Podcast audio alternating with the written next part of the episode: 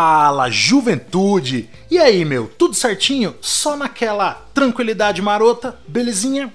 Jovens, é o seguinte, né? Eu tenho feito aí alguns vídeos né, abordando o que mais cai nas primeiras fases ou nas segundas fases de alguns vestibulares ou no Enem também, tá? E eu percebi que a galera tem curtido esse, esses vídeos, tem curtido esse, esse levantamento que eu tô fazendo aí, né, sobre essas provas e tal, beleza? Então hoje a gente tá aqui para fazer a mesma coisa, porém pensando especificamente na primeira fase da Unesp beleza? A gente vai ver exatamente o que mais cai, a porcentagem né, de cada assunto, enfim, né, o que, que você tem que saber exatamente para encarar essa provinha esperta aí.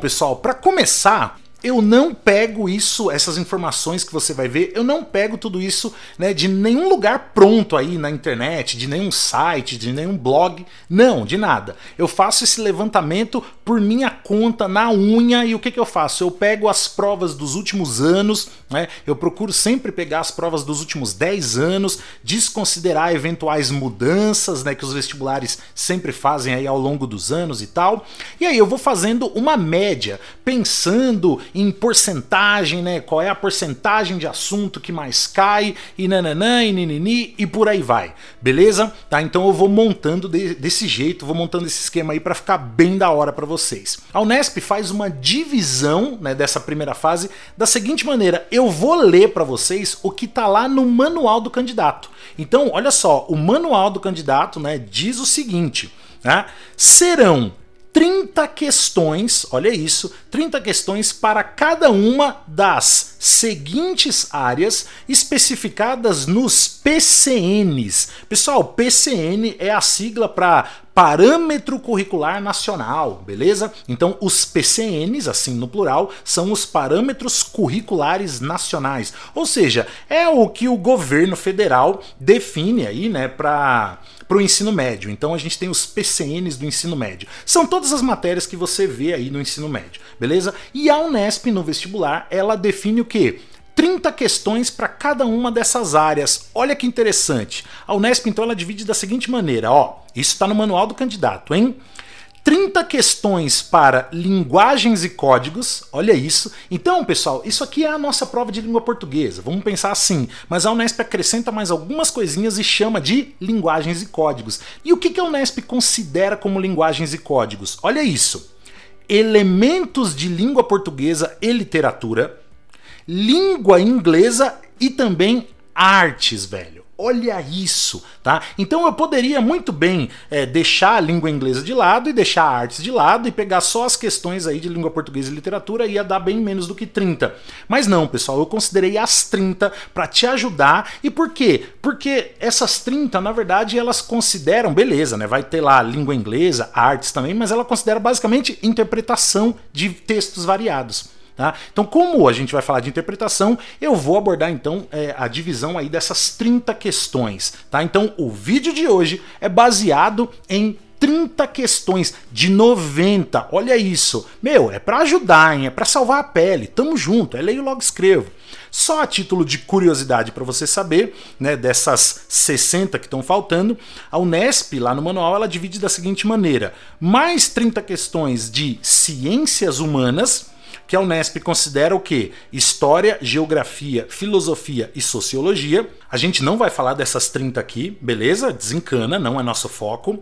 E tem também mais 30 questões que a Unesp define como ciências da natureza e matemática. E ela considera né, biologia, química, física e matemática.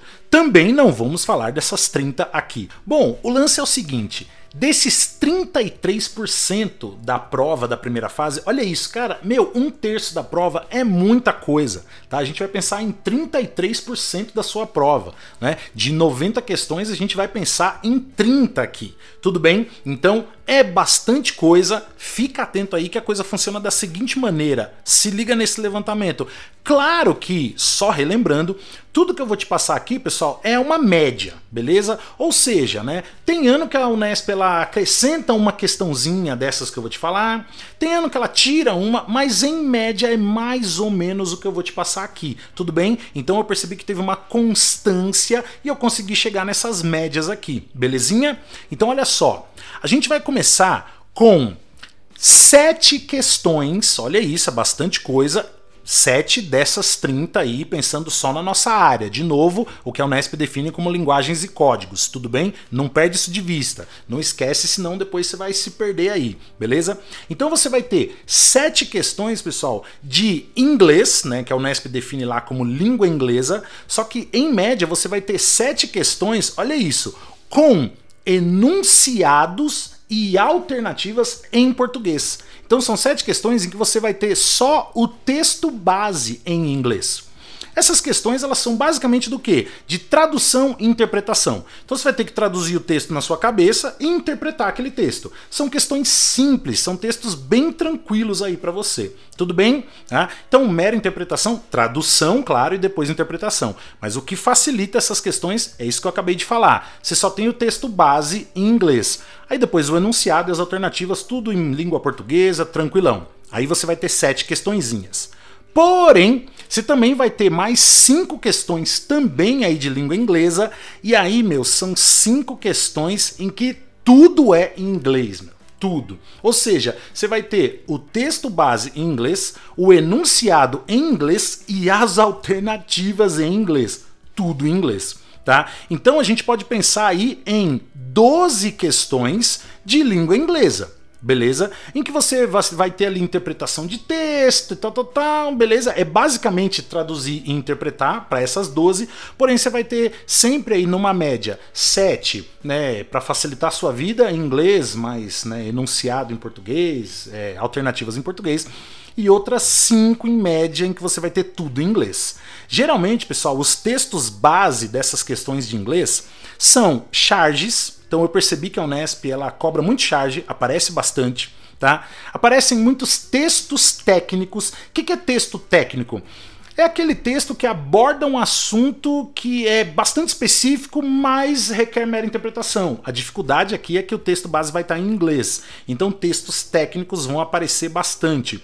E a Unesp reserva a parte de inglês para os textos jornalísticos. Enquanto outros vestibulares né, cobram muito texto jornalístico para cobrar depois a interpretação em português, a Unesp vai reservar os textos jornalísticos para a língua inglesa. E aí, você vai ter também, pessoal, nessa parte da prova, em média aí, seis questões de interpretação direta que são aquelas questões, meu, é, é, em boa língua portuguesa, não tem nada de inglês, é em português, tudo certinho, e são questões que exigem de você o quê? Só interpretação, é só ler com atenção. Nessas questões é aí que você percebe que a Unesp ela deixa de lado um pouco aí o texto jornalístico, não cobra muito, ela vai cobrar mais a interpretação de ensaios e artigos da área de humanas, então é um texto de um autor que define a importância da literatura, por exemplo, ou um texto né, de um psicólogo que fala a respeito da importância do Freud para os estudos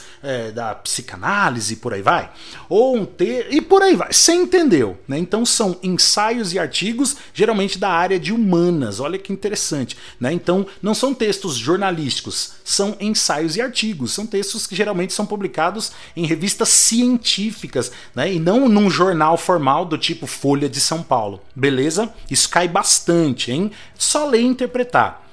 A Unesp, você né, deve ter percebido que a Unesp não cobra lista de livros. Como a Unicamp tem uma lista né, de leituras obrigatórias, a FUVEST tem uma lista de leituras obrigatórias e tantos outros vestibulares no Brasil aí tem. A Unesp não tem.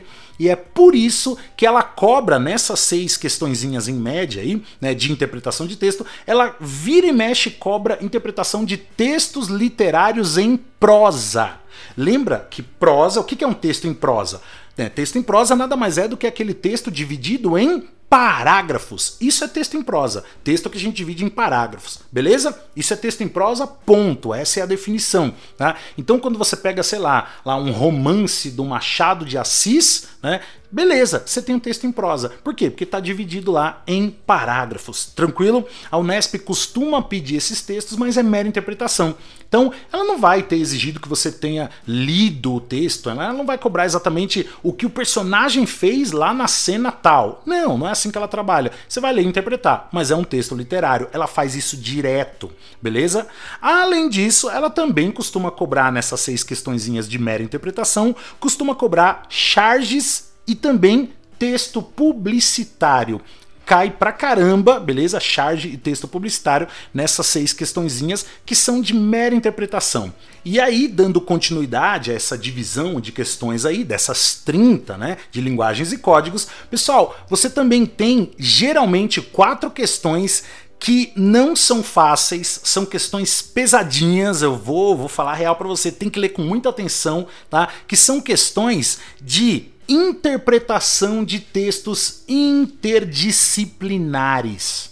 O que é um texto interdisciplinar? É um texto que requer uma interpretação, então você tem que ler com atenção para interpretar, só que o conteúdo daquele texto não tem nada a ver com a área, sei lá, de linguagens e códigos. Claro que tem a ver, porque você está interpretando um texto e um texto é sempre um código, beleza. Mas do ponto de vista de matérias do ensino médio, o conteúdo vai para um outro lado. Então você tem que interpretar um texto que na verdade está falando de bioquímica. Só que não tá lá na prova nem de biologia nem de química, tá sim na prova de língua portuguesa. Por isso que a gente está falando aqui. Geralmente, em média, olha isso, quatro questões. Tem que ler com atenção e tem que trazer uma bagagenzinha aí, não tem jeito. Não pode perder essas questões aí.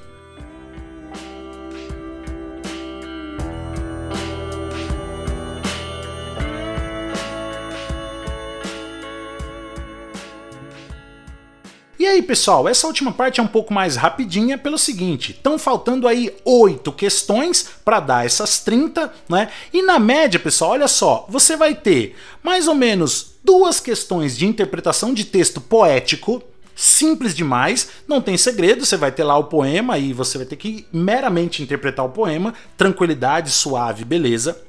Você vai ter geralmente duas questões que vão te cobrar figuras de linguagem, Tá? Então, na essência, é mera interpretação, mas você tem que, tem que saber figuras de linguagem. Não tem jeito. Você vai ter também mais duas questõezinhas que eu coloquei aqui no mesmo pacote, porque a Unesp costuma misturar essas duas coisas, tá? Duas questõezinhas que vão misturar conhecimento de artes plásticas e conhecimento de escolas literárias. Olha isso. Tem aqui no canal também playlist sobre as escolas literárias, beleza? Vou deixar para você também o card aí dessa playlist, legal? Tá? E aí a Unesp costuma misturar isso. Ela te dá, sei lá, uma pintura e aí você tem que reconhecer a técnica daquela pintura. Se é uma pintura sobre óleo, por exemplo, é, se é uma pintura que abusa do sombreado, por exemplo, sim, tem que saber. Lembra que a Unesp cobra artes, né? Beleza? Nessas 30 questões. Então, tem que saber identificar os traços da pintura e pode ser que a Unesp peça para você identificar também qual é a escola literária na qual aquele tipo de técnica ficou é, popular. Então é uma pintura que usa qual técnica e por que, que aquela técnica é barroca, por exemplo? Por que, que aquela técnica é neoclássica, por exemplo? Tá? Então a Unesp costuma fazer isso? Não tem jeito, tem que saber. Geralmente duas questõezinhas. Então tem que manjar um pouco de artes plásticas, pelo menos o basicão, beleza? técnicas de pintura e época, beleza? E por que a época? Porque a Unesp vai te cobrar também conhecimento de escola literária. Geralmente ela mistura, mas pode ser que ela não misture. Pode ser que ela te dê um poema e peça para você, ao invés de interpretar, peça para você identificar de que escola literária é aquele poema. Você vai identificar às vezes pelas características do texto, às vezes só pelo nome do autor, já dá para você identificar também. Geralmente duas questõezinhas, tá? Não é difícil, só tem que ler com atenção. E para finalizar, a Unesp também guarda aí, né, separa duas questõezinhas de gramática. Uma gramática simples, uma gramática tranquila. Geralmente, geralmente a Unesp trabalha com classes de palavras. A Unesp gosta de trabalhar também com semântica. A Unesp gosta de trabalhar também com formação de palavras, beleza? Então não são aí assuntos muito difíceis da gramática. Para quem tem dificuldade com gramática, relax, são assuntos mais tranquilinhos aí. Juntando tudo isso, você tem 30 questões bem divididas aí, bem analisadas, tá? Então, 33% da sua prova, meu, tá destrinchado aqui. Olha só, é para chegar e fazer o quê? Você que conhece o canal, você tá ligado. É para chegar lá e deitar nessa provinha marota aí, nessa provinha tranquila. A prova da Unesp é gostosa de fazer. Vai tranquilo, vai tranquila que não tem erro. Tá com nós, tá com nós. Eu leio logo escrevo. Show de bola.